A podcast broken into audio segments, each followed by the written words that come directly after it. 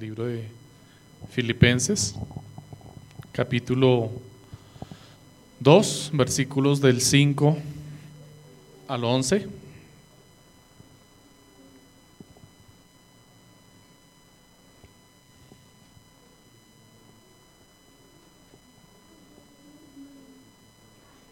Filipenses capítulo 2, versículos del 5 al 11. Dice así la santa palabra del Señor. Haya pues en vosotros este sentir que hubo también en Cristo Jesús, el cual siendo en forma de Dios, no estimó el ser igual a Dios como cosa que aferrarse, sino que se despoja a sí mismo, tomando, tomando forma de siervo, hecho semejante a los hombres, y estando en la condición de hombre se humilló a sí mismo, haciéndose obediente hasta la muerte y muerte de cruz. Por lo cual Dios también le exaltó hasta lo sumo y le dio un nombre que es sobre todo nombre, para que en el nombre de Jesús se doble toda rodilla de los que están en los cielos y en la tierra y debajo de la tierra, y toda lengua confiese que Jesucristo es el Señor, para gloria de Dios Padre. Amén. Pueden sentarse, mis hermanos.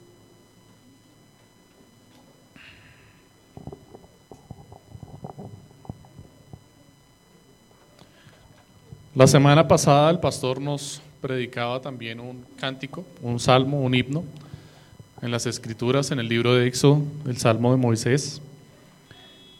Y hoy el Señor en su providencia nos ha guiado, nos ha dirigido también a encontrarnos en la lectura que teníamos para este día, en la predicación que teníamos ordenada para hoy, un cántico también en el Nuevo Testamento. Esta porción de las Escrituras, del verso 5 al 11, es un himno, un cántico, un cántico que cantaba la iglesia primitiva. varios teólogos no tienen certeza sobre su origen, muchos consideran que fue escrito por alguien en la iglesia primitiva y otros tantos consideran que este cántico fue autoría de Pablo. Yo personalmente eh, creo que es autoría del apóstol Pablo.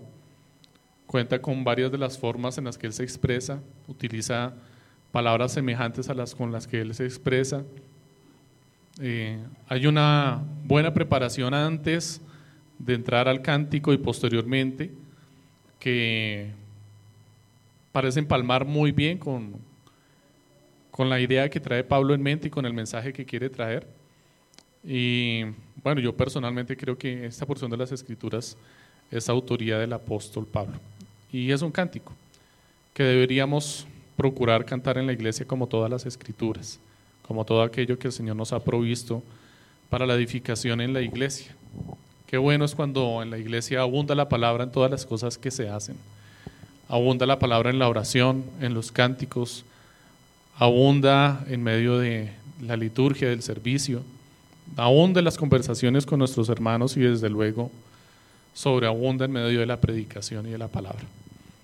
Y es mi anhelo y deseo que siempre lo sea así, no solamente para mí, sino también para todos los expositores de su palabra, que la palabra del Señor abunde en nuestras bocas y disminuya nuestras palabras, disminuya nuestro ego, disminuya todo aquello sobre lo cual quisiéramos lucirnos o tomar protagonismo y el Señor finalmente se lleve toda la gloria. Y precisamente es en esto lo que el apóstol Pablo quiere hacer un gran énfasis en esta mañana. Y conectándolo con lo que habíamos visto en la última predicación de Filipenses, en los versos anteriores, veíamos que ya el apóstol Pablo estaba citando la humildad como una de las características importantes o que él anhelaba y deseaba para la iglesia en los filipenses. La citaba en medio de muchas eh, muchos anhelos que él tenía para la iglesia y empezaba a perfilarla como algo importante y necesario para la iglesia a tal punto que llegó a convertirlo como algo indispensable en medio de esta porción de las escrituras. Vemos no solamente lo importante que es la humildad, sino indispensable para el desarrollo de la iglesia, porque ahora nos va a levantar a Jesús en medio de este cántico como un ejemplo, en cierto sentido, de la humildad. No es del todo el propósito de Pablo que nosotros veamos a Jesucristo como ejemplo de humillación. En esta porción de las Escrituras, Pablo tiene un propósito mayor que este, que nosotros podamos entender la importancia de la humillación y la procedencia de la humillación en nuestras vidas, pero está presentando a Jesús definitivamente como un ejemplo a seguir en la humillación. Pero veremos al final en las conclusiones las dificultades que surgen ante ver a Jesús como un ejemplo de humillación al cual debiéramos seguir. Pablo quiere, inicialmente dice, anhela que los filipenses tengan todos el mismo sentir, que tengan la misma intención, que tengan el mismo pensamiento. La, la palabra que se utiliza acá, que se traduce como sentir, no está relacionada con la palabra sentimiento, no está diciendo que Él desea que tengamos o que sintamos todos lo mismo, no se está refiriendo a que tengamos las mismas emociones. La palabra aquí más bien transmite la idea de que tengamos todos la misma intención, la misma actitud. Una de las palabras más precisas que yo quisiera destacar aquí, que es la que Pablo quiere transmitir, es que tuviéramos la misma disposición. La misma disposición que tuvo Cristo. Y quise definir la palabra disposición a la luz del uso que Pablo le está dando en, esta porción de las Escrituras. Disposición entonces es conocer las circunstancias y anticiparse o prepararse para enfrentarlas apropiadamente según el objetivo. Repito nuevamente la definición. Disposición es conocer las circunstancias y anticiparse o prepararse para enfrentarlas apropiadamente según el objetivo. Te dicen que hay un paseo este fin de semana, estás invitado para el paseo y te dicen en dónde va a ser el paseo, te dicen que va a ser al campo, que va a haber trochas, sabes que estamos en invierno, entiendes que seguramente va a haber parro y disposición en estas circunstancias sería que tú te prepares apropiadamente conociendo el objetivo del paseo. El objetivo del paseo es salir, disfrutar, caminar y seguramente dar una vuelta por el campo. Teniendo eso en mente, tú sabes que no te vas a llevar tacones, que no te vas a llevar tu mejor vestimenta y que si te la llevaras tienes que estar dispuesto a saber que la vas a estropear y seguramente la vas a perder y tendrás que pasar incomodidades si lo llevaras. Así es que disposición es que de antemano ya estás preparado, sabes qué es lo que necesitas hacer, lo preparas, lo organizas, te anticipas a lo que sabes que va a ocurrir y entiendes que va a ocurrir porque lo conoces ya, sabes cuál es el objetivo y lo enfrentas de la forma apropiada. No es simplemente prepararte y enfrentarlo de una forma inapropiada, porque tú puedes ir al paseo con toda la indumentaria preparada y simplemente enfrentar el paseo con una mala actitud, con una mala disposición, con una mala intención. No, estás preparado para enfrentarlo de la forma correcta. Y esto fue lo que hizo Jesucristo. Jesucristo tuvo una disposición apropiada, estuvo preparado, dispuesto, sabía qué era lo que tenía que asumir, qué era lo que tenía que enfrentar. Y es el anhelo de Pablo para los filipenses, y quisiera yo fuera el anhelo del Señor para mi vida y para nuestras vidas hoy que el Señor nos ayude a tener esta disposición a la humillación. El título entonces para nuestro sermón en esta mañana será El que se humilla será enaltecido. Si ya tuvieron acceso al WhatsApp de la iglesia lo habrán visto ahí. El que se humilla será enaltecido. Y básicamente esta porción de las escrituras se puede dividir en dos partes que se hacen muy evidentes. La primera, la humillación y la segunda, la exaltación. Y estas serán precisamente las dos partes que utilizaremos en, este, que veremos en este sermón. Sin embargo, otros teólogos y otros comentaristas han visto también una tercera división y han querido utilizarla. Yo particularmente eh, me fue más fácil identificar estos dos elementos y me ocupé en estas dos partes, en la humillación y en la exaltación. Y quiero profundizar en ellas y quisiera que todas nuestras vidas sean edificadas en esta mañana con el mensaje que el Señor tiene para nuestras vidas.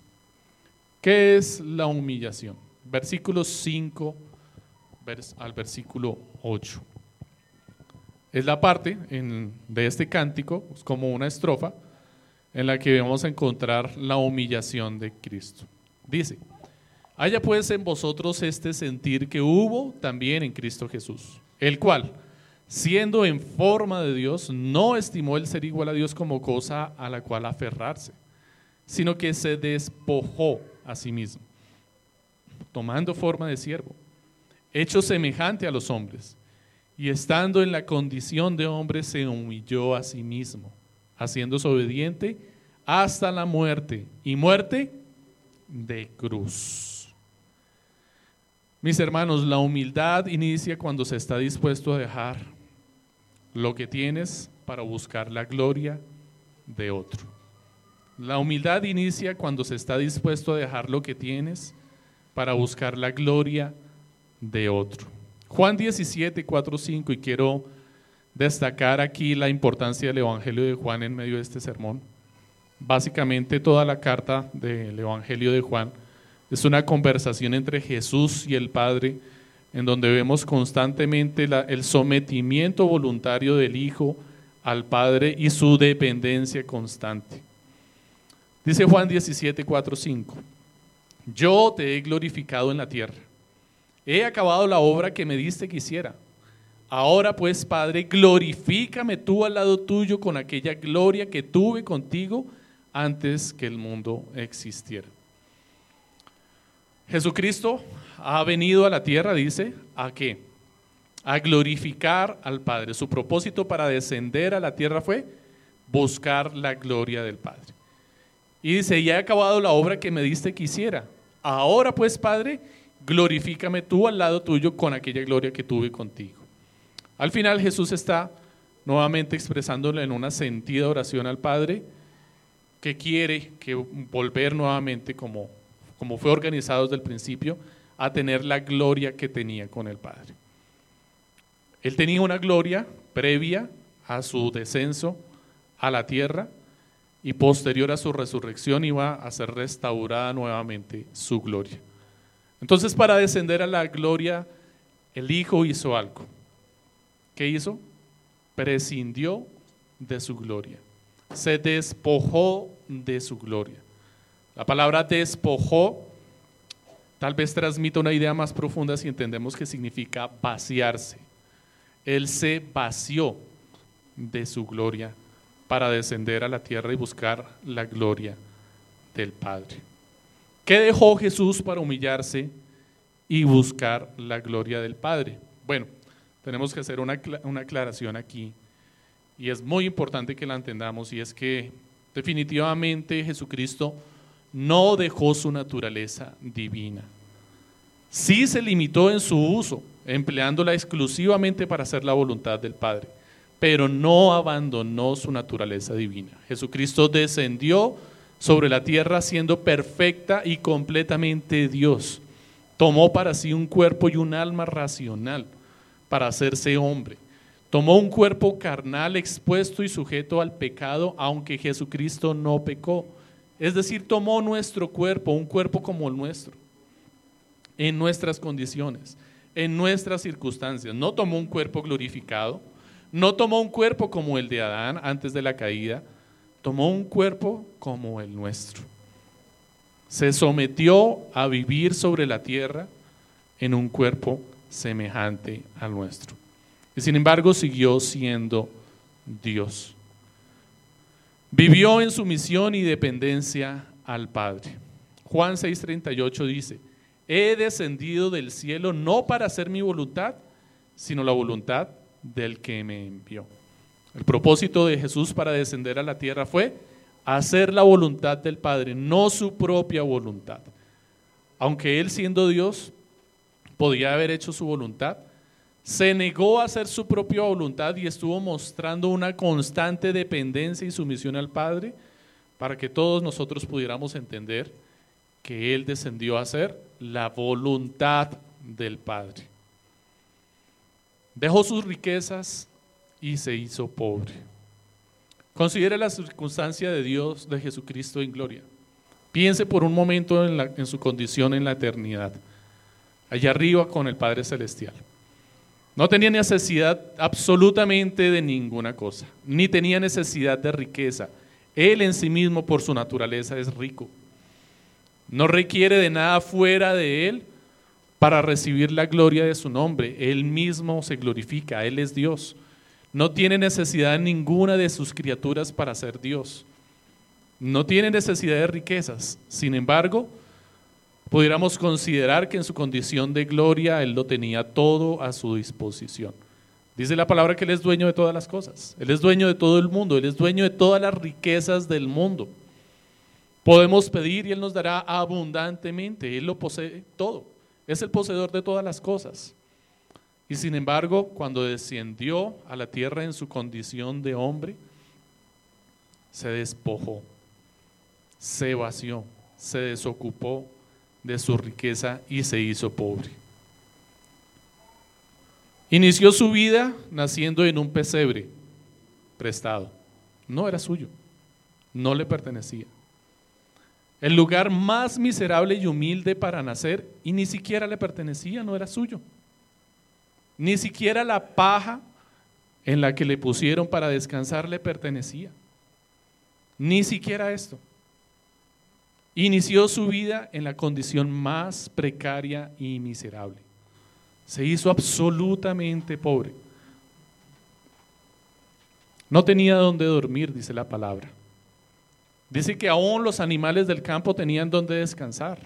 Las zorras tenían sus madrigueras y los peces tenían sus nidos. Pero el Hijo del Hombre, dice la Escritura, no tiene en dónde reposar su cabeza, ni una piedra para reposar su cabeza. No tenía ni siquiera en dónde descansar. No tuvo en dónde comer la Pascua. Envió a sus discípulos a tomar un lugar prestado del cual ya había hablado anteriormente, pero no le pertenecía. Tomó la Santa Cena allí, compartió la Pascua en un lugar que no era suyo, nuevamente en un lugar prestado. Entró a Jerusalén y todo el mundo le reconoció como el rey de su nación y le proclamaron como rey y dieron vivas y aleluyas y hasta los infantes cantaban la gloria del nombre del Señor. Y entró en un burro prestado. El burro no era suyo. Lo tomó prestado también. Ni siquiera tenía cómo entrar en la entrada triunfal en un vehículo propio. Ingresó en un burro prestado. Tampoco tuvo un lugar específico en donde predicar. Predicó en una barca prestada. Y cuando predicaba en el lugar en donde se suponía podía y debía predicar porque le pertenecía en su templo o en la sinagoga, ganó la desaprobación de los líderes de la sinagoga y aunque no lo hicieron directamente, podríamos considerar que le echaron del lugar. Era terrible para ellos cuando lo encontraban allí predicando. Odiaban su exposición de la escritura, lo odiaban a él. Y este era su lugar. Le pertenecía por derecho propio, pero aún así allí le cuestionaron y le menospreciaron. Sufrió hambre, tuvo sed, sufrió frío y hasta dolor, dolores físicos. Recordemos que en su crucifixión y antes de su crucifixión fue latigado, fue lacerado, fue humillado, fue empujado, fue arrastrado. Le pusieron una corona de espinas sobre su cabeza. Sus manos fueron atravesadas y sus pies, aún sus costillas, su costado. Sufrió dolor abundantemente. No tuvo en dónde descansar y finalmente tampoco tuvo en dónde morir. Ni siquiera la tumba en la que fue sepultado le pertenecía. Esta también fue prestada. Y aunque murió en una tumba o estuvo sepultado en una tumba de ricos, no era suya. Le fue prestada. Y no fue lo único que dejó Jesús en su condición de vaciamiento para descender a la tierra humillarse hasta lo sumo y buscar la gloria del Padre. También dejó su gloria en los cielos. Considere la gloria del Señor estando en los cielos con el Padre Celestial. Considere usted que hay criaturas en los cielos que fueron creadas por Dios, fueron diseñadas específicamente con un propósito. Glorificar, honrar y adorar el nombre del Señor todo el tiempo toda la eternidad. el Señor vivía siendo glorificado y exaltado constantemente, día y noche. Creó, hizo unas criaturas con este propósito específico. Fueron diseñadas con este propósito. Estas criaturas rendían una gloria al Señor constantemente de tal magnitud que vivían en una constante humillación delante del Señor. Dice la escritura que tenían alas que cubrían su rostro, su cuerpo y sus pies. Todos ellos estaban cubiertos delante del Señor. La dignidad que concedían al Padre, al Hijo, en la eternidad, era absoluta.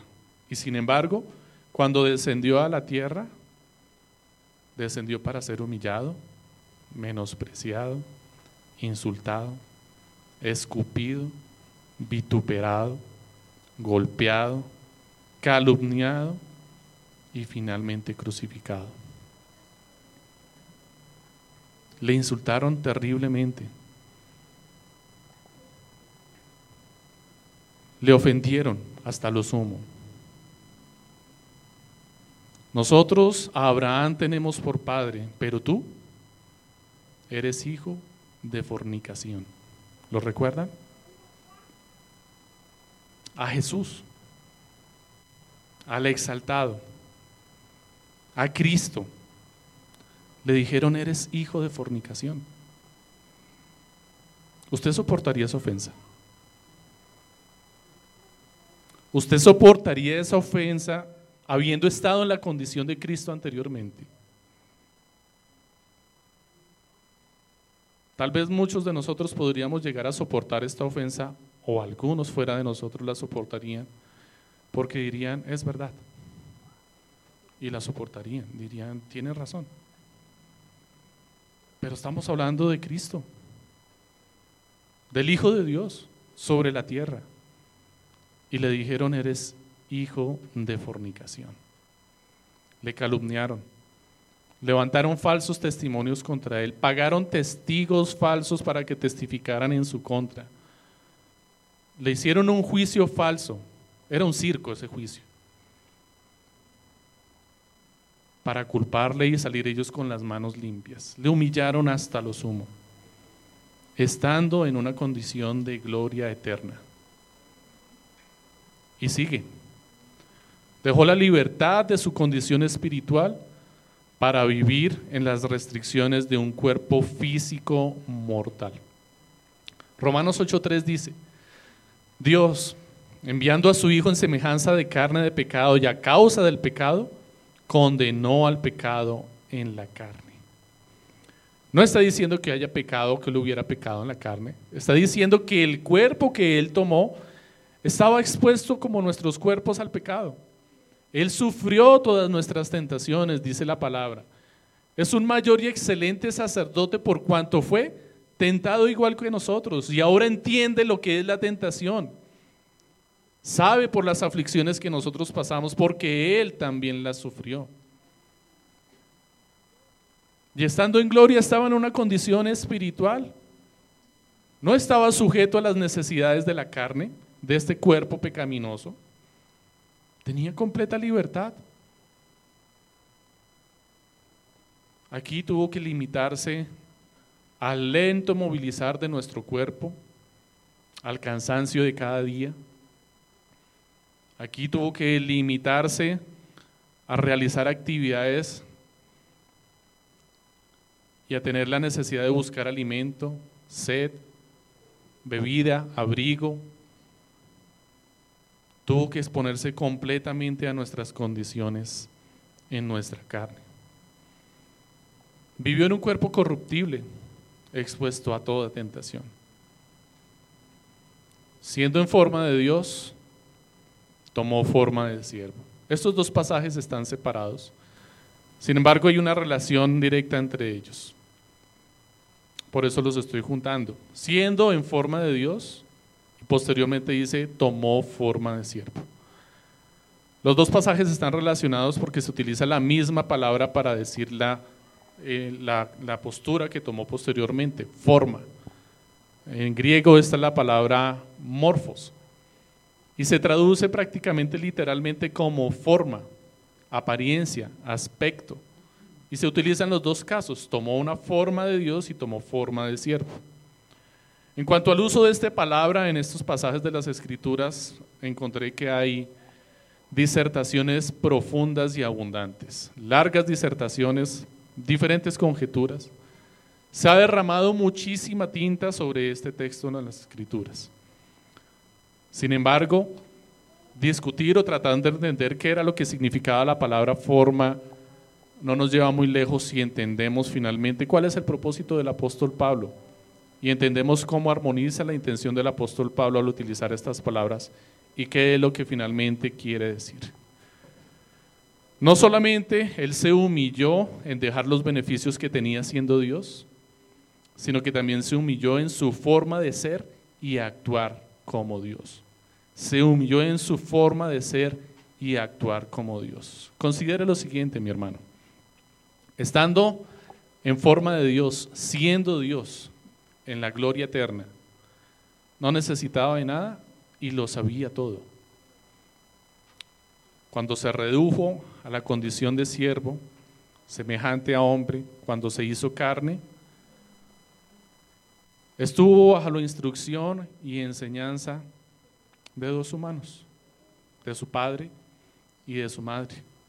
Recibió instrucción de ellos, fue instruido por sus padres. El Hijo de Dios que lo sabe todo. ¿Qué hizo la creación? con el poder de su palabra. Él es el verbo encarnado. Y estuvo sujeto, sometido a la enseñanza y a la instrucción de sus padres.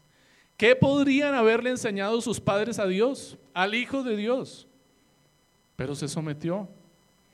Y no solamente esto, sino que aprendió un oficio de su padre. Un oficio por medio del cual conseguir su sustento, trabajar. Fue carpintero el Hijo de Dios, creador del universo y todas las cosas que en él hay, visibles e invisibles, haciendo una butaca para su sustento.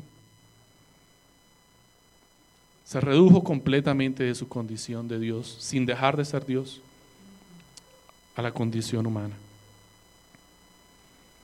Estaba rodeado de criaturas gloriosas en el cielo. Mientras que acá anduvo con los parias de la sociedad. Andaba entre prostitutas, publicanos, entre los pobres, entre los mendigos, entre los menesterosos, entre los fariseos. De eso se rodeaba.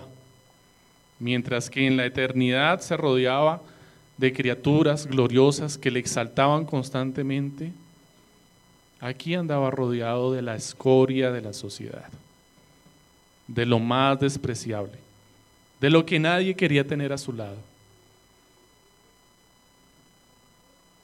Considere nomás el olor. Considere los olores por los cuales él tuvo que pasar, con las personas que anduvo, a las personas que estaban. ¿A usted le indispone un olor, pensando en estas circunstancias, subirse al Transmilenio y tal vez encontrar, encontrarse un mendigo allí en el Transmilenio que usted no se explica cómo está ahí, pero que está ahí y usted quisiera que pronto llegara un policía y lo bajara porque no tolera el olor? Y si no ocurre eso, usted se baja en la siguiente estación porque el olor es terrible, es nauseabundo. Y Jesús estando en gloria, anduvo entre personas así. Se redujo completamente. En gloria nadie estorbaba su camino. No encontraba obstáculo a sus planes y a su voluntad. Por donde quería ir, iba. Se movía como él quisiera. No tenía limitación para movilizarse, ni arriba, ni abajo, derecha, izquierda, ni de lo visible a lo invisible. No tenía ninguna restricción en su movilidad. Pero estando aquí en la tierra, andaba por las calles y dice la escritura que le apretujaban. La muchedumbre se le pegaba. Todo el mundo andaba amontonado. ¿Quién me tocó? Y sus discípulos como que se ríen, ¿no? Pero Señor, ¿cómo preguntas quién te tocó si estás en medio de la muchedumbre? Todo el mundo te está tocando. He sentido que salió poder de mí. Ha salido poder de mí. Y le tocó una mujer impura. Le había tocado una mujer impura, que no podía estar allí, que no podía haberle tocado y le tocó. Y fue un milagro maravilloso. Fue un milagro espectacular. Fue una obra de la gracia y la misericordia del Señor. Estando en gloria eterna con el Padre Celestial. Estando allí, no había quien pudiera levantarse delante de su presencia. No había quien cuestionara una de sus palabras, ni su voluntad, ni sus pensamientos. Nadie se podía oponer a él. Él gobierna sobre la creación. Pero cuando se redujo a su condición humana, cuando vino sobre la tierra en su cuerpo, todo el mundo le cuestionó. Todo mundo constantemente cuestionaba su palabra, su autoridad, su procedencia, su autoridad. Todo el mundo cuestionaba sus palabras. Pocos le creían. Y aún entre los que le creían, cuestionaban sus órdenes. El mismo Pedro le dijo, Señor, no hagas tal cosa. ¿Cómo se te ocurre, Señor? Y el Señor tuvo que reprender a Satanás. ¿Lo recuerdan? Toda la creación le servía. Todo fue hecho para su servicio y todo le servía.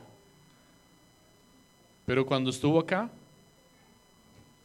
vino a lavar los pies de sus discípulos, murió, resucitó y estando resucitado, había preparado pescado para sus discípulos, cocinó para ellos.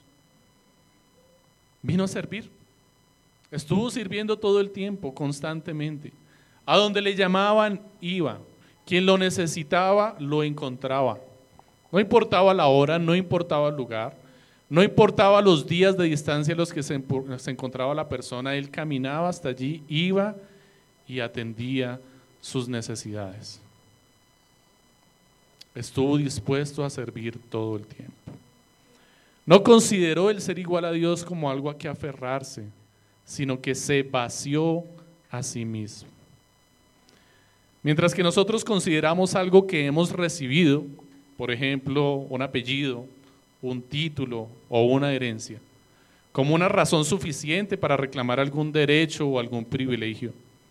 Jesús, quien no es Dios porque lo haya merecido o porque lo haya recibido, sino que es Dios porque siempre lo ha sido, porque es su naturaleza, porque Él es Dios y no necesita de nada para hacerlo, no consideró su propia naturaleza como una razón para no obedecer a su Padre.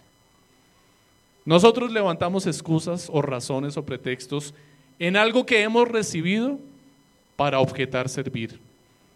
Pero el Señor se negó aún a lo que Él era para servir, para servir al Padre.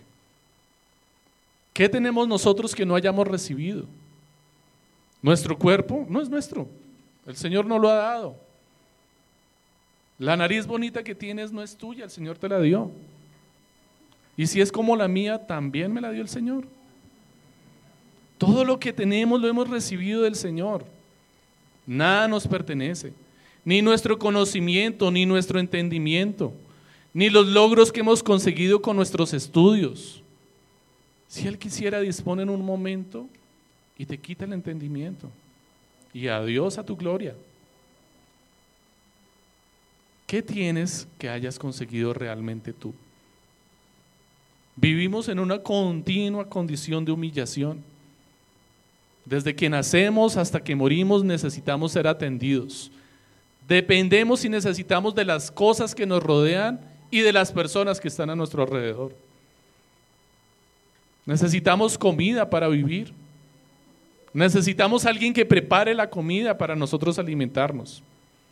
Necesitamos a alguien que siembre esa comida para nosotros cosecharla y prepararla. Necesitamos a alguien que la transporte. Y si tú lo hicieras todo, la cosecharas, la transportaras, la prepararas y la comieras, vas a necesitar a alguien que se deshaga de los desperdicios también. Siempre vas a necesitar de alguien. Somos unos inútiles. Dependemos completamente del Señor. Pero Él no. Él es Dios. Él no depende de ninguna de las cosas a su alrededor. Él siempre ha existido y nunca ha requerido de nadie para existir y ser Dios. Y siendo así, se humilló para servir al Padre. Y tú, que nada tienes, que nada eres, te enalteces hasta lo sumo en tu corazón y te llenas de orgullo y no sirves. Y no te humillas.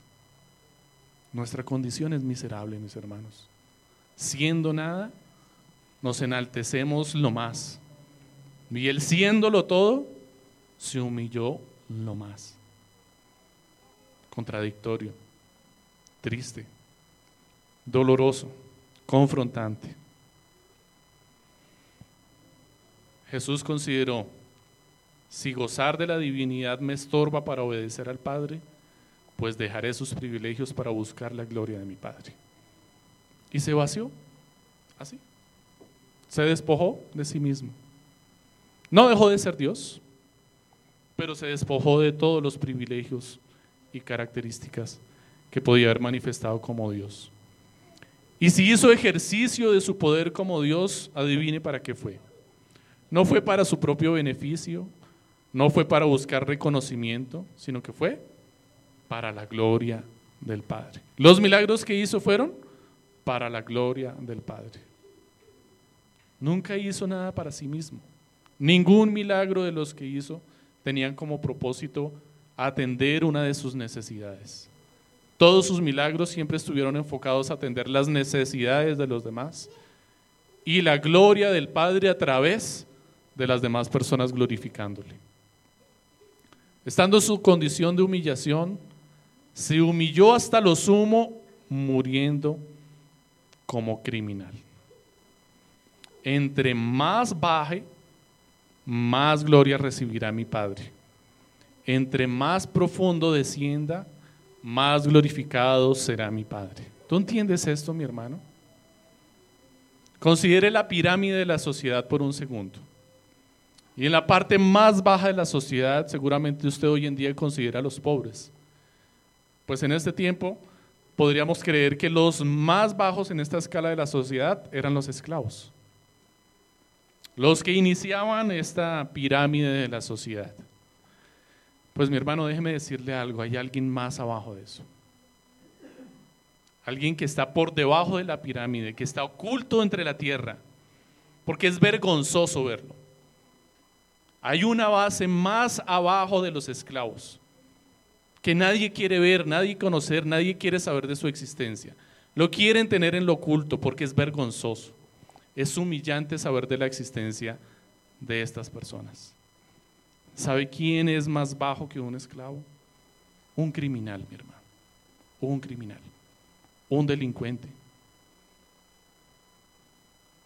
Un esclavo en la sociedad goza de privilegios trabaja para su amo, tiene abrigo, tiene comida. Tal vez no le den la mejor comida, pero tiene comida. Incluso puede llegar hasta tener un hombre y dadas las circunstancias puede recuperar su libertad. Pero un criminal es despreciable, mi hermano. Está oculto. Nadie le quiere ver, quieren apartarlos de la sociedad los meten en un lugar privado de la libertad, porque nadie quiere verlos, nadie quiere tener que ver con ellos. Y hasta esta condición se rebajó el Señor. No solamente dice la escritura que se hizo siervo, no se rebajó hasta ahí, se rebajó hasta lo sumo, se hizo delincuente, se hizo criminal, descendió hasta lo más profundo. Considere que un delincuente tiene una mancha en su expediente que le apartará por completo de la sociedad. Esta condición le llevará a aceptar las labores más miserables y despreciables para obtener su sustento, si es que puede obtener su sustento por estos medios, Porque en una condición normal, seguramente un delincuente, lo único que recibirá será una muerte vergonzosa, como la que recibió Cristo, la muerte de un criminal, de un delincuente, la muerte más vergonzosa en la época para Roma.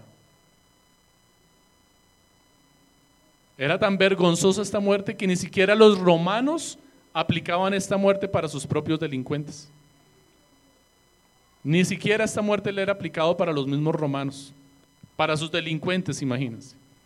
Podrías haber sido el delincuente más terrible, pero si eres romano, no aplicabas para esta muerte. Esta muerte era para otro tipo de delincuentes, no para los romanos, porque era sumamente humillante. Ni el leproso era considerado tan vil como un delincuente. Y Jesús estuvo dispuesto a obedecer al Padre, aún tomando esta copa amarga. Estuvo dispuesto a someterse aún hasta esto. La única persona en este mundo que tenía razón para hacer valer sus derechos, los abandonó por completo. Versos 9 y 11, su exaltación. Por lo cual Dios también le exaltó hasta lo sumo y le dio un nombre que es sobre todo nombre, para que en el nombre de Jesús se doble toda rodilla. De los que están en los cielos y en la tierra y debajo de la tierra y toda lengua confiese que Jesucristo es el Señor. ¿Para qué? Para la gloria de Dios Padre. A diferencia de la humildad, en su exaltación Él no se exaltó a sí mismo. Encontramos la expresión a sí mismo dos veces en su humillación. Él se humilló a sí mismo y Él se despojó a sí mismo. Pero en su exaltación Él no hizo nada. Él fue exaltado por el Padre. Él mismo no se exaltó. Fue Dios quien lo exaltó y lo exaltó hasta lo más alto, hasta lo sumo, dice. Y esta palabra hasta lo sumo quiere decir que fue exaltado por encima de los cielos, de los cielos, de los cielos. Lo más alto posible. No había lugar más alto para su exaltación. Fue sentado a la diestra del Padre. Lo más glorioso que existía allí fue puesto. Le fue restituida la gloria que tenía con el Padre antes de su encarnación. Y posteriormente dice que le dio un nombre que es sobre todo nombre. Podríamos considerar que le cambió su nombre, como el delincuente se lo podría cambiar al salir de la cárcel. Si logra salir de la cárcel, seguramente un delincuente se va a cambiar su nombre. No quiere que lo relacionen para nada con su antigua vida. Quisiera tener una nueva vida y un nuevo nombre sería una buena forma de empezar una nueva vida. No quiere que lo relacionen con nadie. Seguramente se irá a vivir a otro lugar, cambiará su aspecto, su apariencia y no quiere que lo relacionen en absoluto con su pasado. Y si quiere delinquir, también seguramente hará lo mismo, para que pueda delinquir con libertad, para que no le relacionen nuevamente. En cambio, en Jesús podríamos considerar que lo más fácil era que cambiara su nombre, pero no le fue cambiado. Cuando dice que le fue dado un nombre sobre todo nombre fue porque le fue añadido un título a su nombre. Y dice la escritura ahí, Él es Jesucristo el Señor. Es el Señor. Le fue añadido el título de el Señor. No era cualquier título. Esta era la palabra que se utilizaba para hablar acerca de Dios. Cada vez que encontráramos en el Nuevo Testamento la palabra Señor o Dios refiriéndose a Dios el Padre, aparecía la palabra que se utilizó allí para ponerle título a Jesús, Kyrios. Jesucristo es el Señor. ¿Y sabe por qué no cambió su nombre? Porque aún aquellos que le aborrecían y le detestaban, al verle y al ver al mismo y ahora con un título, les humilló hasta lo sumo. Aquellos que lo llevaron hasta la cruz, aquellos que lo traicionaron y le engañaron, al verle resucitado en gloria, con su gloria restituida, y ver que era el mismo Cristo que ellos humillaron, el mismo Cristo que ellos escupieron, el mismo Cristo que ellos insultaron, fueron humillados hasta lo sumo. Recibieron conforme a lo que sembraron. Romanos 14, 11 dice, pues está escrito, vivo yo, dice el Señor, que ante mí se doblará toda rodilla y toda lengua confesará a Dios. Este nombre será reconocido en los cielos por los que ya están en gloria. Será reconocido en la tierra y será reconocido debajo de la tierra. En los cielos será reconocido por aquellos, reconocido por aquellos que ya están en gloria, disfrutando de la eternidad junto al Señor. Y allí en gloria ellos se humillarán voluntariamente al escuchar este nombre. Doblarán sus rodillas cuando se nombre a Jesucristo el Señor, voluntariamente. Pero también los que están en la tierra, dice, nosotros, hombres, mujeres y niños creyentes e incrédulos, cuando escuchemos el nombre de Jesucristo es el Señor, todos nosotros caeremos delante de Él.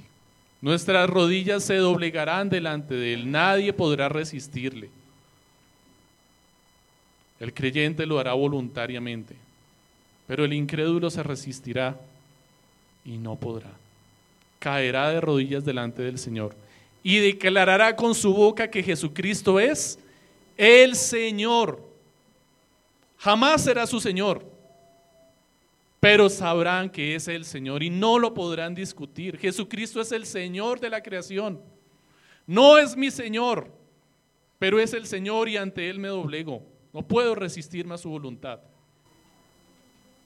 Y debajo de la tierra, aquellos que ya están en el infierno, tampoco se podrán resistir. No se podrán resistir a su voluntad cuando se ha declarado Jesucristo es el Señor, ellos también caerán de rodillas. No querrán hacerlo, no lo harán voluntariamente, pero les será imposible resistirlos. Y ellos también confesarán con sus bocas que Jesucristo es el Señor. No nos es difícil entender y saber que Jesucristo es el Señor a ninguno. La palabra misma dice que tenemos testimonio en la creación de que Jesucristo es Dios, de que Dios es Dios, de que Dios existe, de que es glorioso, de que es poderoso. Hay testimonio en la creación. Cualquiera sobre la tierra, incluso el que se llegue a considerar ateo, por medio de un análisis racional, podrá concluir que Jesucristo es el Señor. No podrá concluir que Jesucristo es su Señor. Solo hay una forma de hacerlo, por medio de la obra milagrosa a través de la predicación del Evangelio. Esta obra milagrosa en la predicación del Evangelio es la que abre nuestros ojos y nos permite entender y reconocer que ese Señor es mi Señor. Pero nadie en el mundo, en el universo, bajo toda la creación del Señor, puede resistirse a declarar que Jesucristo es el Señor. Será reconocido por todo lugar. Al final, veremos el sello y la razón por la cual todo esto ha ocurrido. Dice, y todo esto lo habrá hecho no para sí, sino para la gloria del Padre. ¿Cuál fue la razón por la cual Jesucristo se humilló, se humilló y se humilló hasta lo sumo, descendiendo hasta lo más profundo, la gloria del Padre. Esta fue su razón, esta fue su motivación, obedecer a la voluntad del Padre. Mientras que Adán, gozando de la presencia de Dios y de todos sus beneficios, fue humillado y lo perdió todo por querer usurpar la gloria de Dios, Jesús dejó su gloria junto al Padre y se humilló voluntariamente para glorificarle y compartir su gloria junto con los que el Padre le dio. En uno, completo egoísmo, orgullo y arrogancia. En el otro, la máxima expresión de la humildad. Él es la humildad viva. No vamos a encontrar ningún otro ejemplo de humildad sobre la creación. Juan 17, 4, 6 dice, yo te he glorificado en la tierra. He acabado la obra que me diste que hiciera. Ahora pues, Padre, glorifícame tú al lado tuyo con aquella gloria que tuve contigo antes que el mundo existiera. He manifestado tu nombre a los hombres que del mundo me diste. Tuyos eran y me los diste, y han guardado tu palabra. Versos 22 y 24 del capítulo 17. Yo les he dado la gloria que me diste. Yo les he dado la gloria que me diste, para que sean uno así como nosotros somos uno. Jesús buscó todo el tiempo la gloria del Padre y cuando el Padre le dio la gloria al Hijo, ¿qué hizo con ella? Se la dio a sus hijos.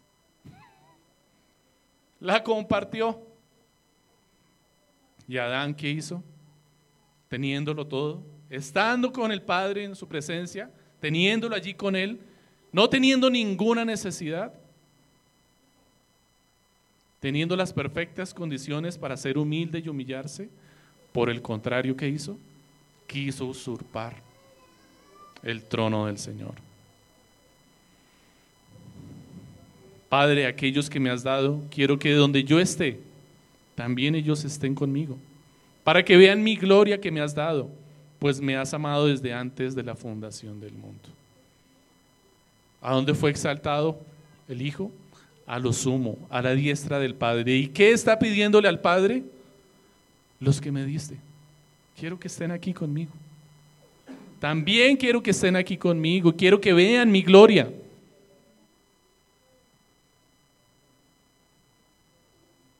Recibió el mayor galardón y lo quiso compartir.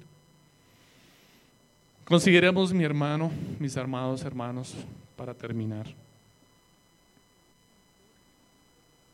La humillación de Cristo quien siendo Dios y teniéndolo todo, no fuera de sí, sino en sí mismo, se hizo hombre y siendo hombre se humilló hasta lo sumo por amor al Padre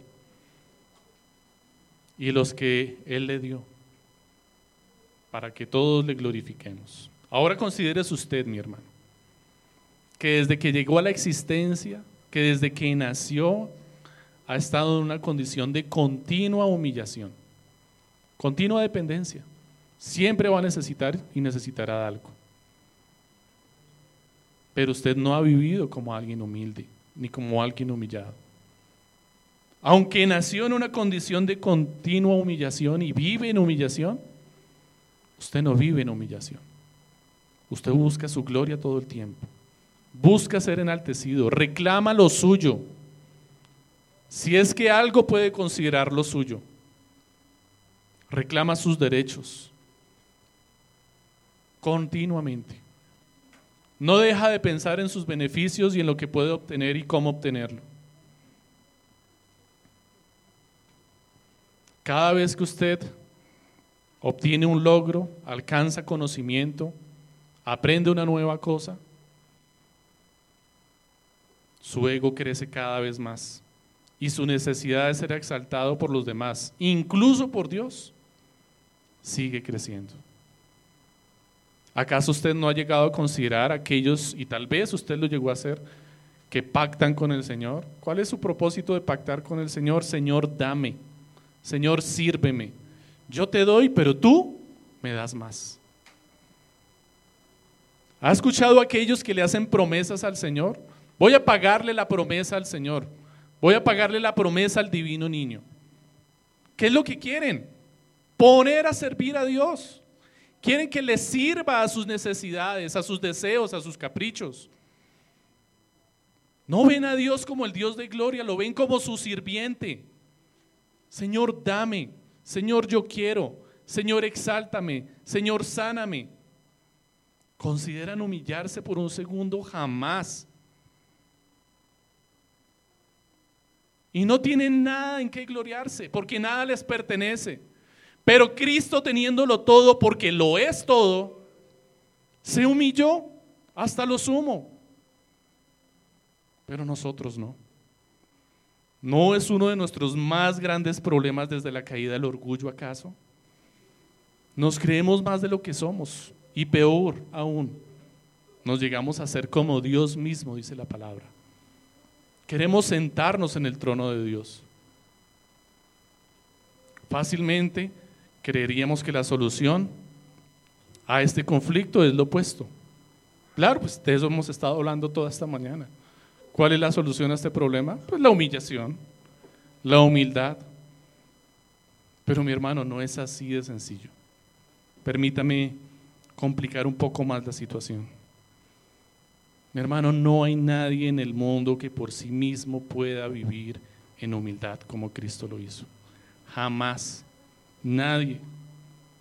La humildad nos es tan contraria que cuando elegimos un rey, siendo nosotros nada, elegimos al más arrogante, al más alto, al más bello, al más fuerte de todos. Elegimos por la vista. Elegimos a Saúl. Pero cuando el Señor elige un rey, ¿a quién eligió? Al que no estaba presente, al ausente, al que estaba trabajando en el campo, al que andaba embarrado, al que hacía los mandados, al que le llevaba la comida a sus hermanos, al bajito, al chaparrito que se enfrentó a Goliat. Nosotros nunca vamos a elegir la humildad, mis hermanos. La humildad es una virtud tan escurridiza a nosotros que tan pronto la nombramos, desaparece de nuestras vidas y llega el orgullo a suplantarla. ¿Te consideras humilde? Solamente dilo. Ay, qué humilde soy. ¿Y cómo quedas? Como el más arrogante de todos. La humildad nos es esquiva, mis hermanos. Pablo no nos presenta a Cristo solamente como el ejemplo máximo de humildad. Ese no es su propósito. Para que podamos vivir en una constante evaluación de nuestras vidas. Ir, evaluar la humildad de Cristo, ya casi me parezco. Ya casi, tengo que humillarme más, tengo que humillarme más. No, no te metas en ese trabajo, mi hermano, no podrás hacerlo. Pablo presenta a Cristo como el triunfo sobre el orgullo por todos nosotros, para que estando en Él, en Cristo, nosotros podamos descansar en su obra y vivir ya no intentando nuestra perfección, sino ayudando a los demás a identificarse con Él, con Cristo. Nuestra lucha contra el pecado, la mortificación contra el pecado y en especial con el orgullo, se combate no haciendo todo aquello que nos pide la ley, porque de hecho lo haríamos, y le añadiríamos más. Y nuestro corazón terminaría siendo legalista y al final diríamos, soy perfecto, he cumplido con la ley del Señor. No, mi hermano, no te pongas reglas para cumplirlas, porque las vas a cumplir y te vas a enaltecer más y te vas a hundir más en tu orgullo. Combatimos el pecado cuando dejamos de buscar cómo agradar a Dios que de paso es un pensamiento egoísta, porque siempre que le buscamos agradar, buscamos agradar, agradarle queriendo su favor. Y nos disponemos más bien a buscar cómo hacer que otros reciban la gloria de Dios. ¿Qué fue lo que hizo Cristo? Nunca buscó su propia gloria. Buscó la gloria del Padre. Y cuando recibió del Padre gloria para sí, la compartió con los que el Padre le dio. Mortificamos nuestros pecados cuando comprendemos todo lo que Cristo ya hizo por nosotros y empezamos a dejar de hacer cosas para agradarle y más bien buscamos que los demás le agraden a Él. Sirve a tus hermanos para que ellos busquen y puedan agradar al Señor, pero no busques tú agradarle al Señor. No quieras tener ese protagonismo. Cede tu mejor oportunidad para hacer lo que mejor haces y dásela a tu enemigo para que él se lleve el protagonismo. ¿Sabes cantar y cantas bonito? Hazte a un lado y no te lleves el protagonismo. Y deja que tu enemigo se lleve la gloria. Cédele tu espacio. ¿Sabes trabajar bien lo que haces? ¿Sabes, eres buen carpintero, eres buen contador? Deja que otro se lleve la gloria. No quieras llevarte el protagonismo tú. Nosotros nos consideramos humildes cuando rechazamos o renunciamos a algo. Pero ese algo no es de nuestro gusto o no lo necesitamos en realidad. La humildad verdadera consiste en ceder lo que te pertenece, lo que necesitas, lo que da estatus a tu vida. ¿Tú compartes esas cosas o compartes lo que te sobra? ¿O compartes aquello que compraste y no te quedó bonito? Está nuevo, lo voy a compartir. Eso no es humildad, mi hermano. Estás buscando ganar un favor. Cualquier filosofía o religión que prometa algún bien al hombre por cumplir una lista de reglas tiene su origen en nuestra finita mente humana, ya que lo único que logrará será exaltar y enorgullecer más el corazón de todo aquel que emprenda este camino.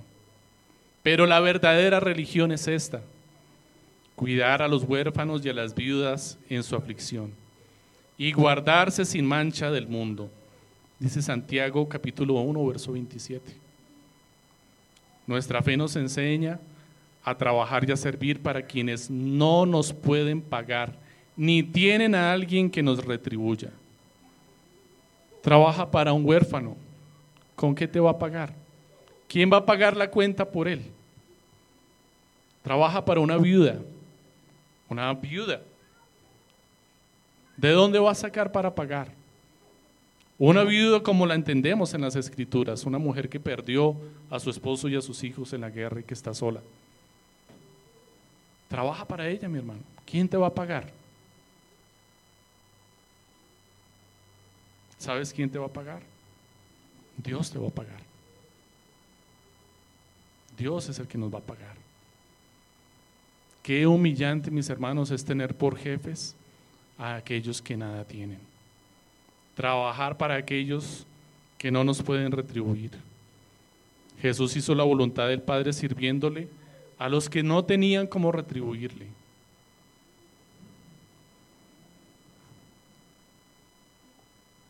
Estad quietos y conoced que yo soy Dios. Estad quietos y conoced que yo soy Dios. Mi hermano, no intentes emprender el camino de la humildad vas a terminar siendo más arrogante. Descansa en los méritos de Cristo. Ve a Cristo, mi hermano. Vacéate como Cristo se vació, sirviéndole a aquellos que no te pueden retribuir. Vive para Cristo. Es imposible llenar un vaso lleno Es imposible, mi hermano. Nadie puede llenar un vaso que ya está lleno. ¿Cómo te encuentras tú, mi hermano? ¿Cómo está esa vasija de barro que eres tú? ¿Ya estás llena? Entonces no vas a ser llenado, mi hermano. No podrás ser llenado con la gloria de Cristo. Vacíate, mi hermano. Que el Señor les guarde, mis hermanos.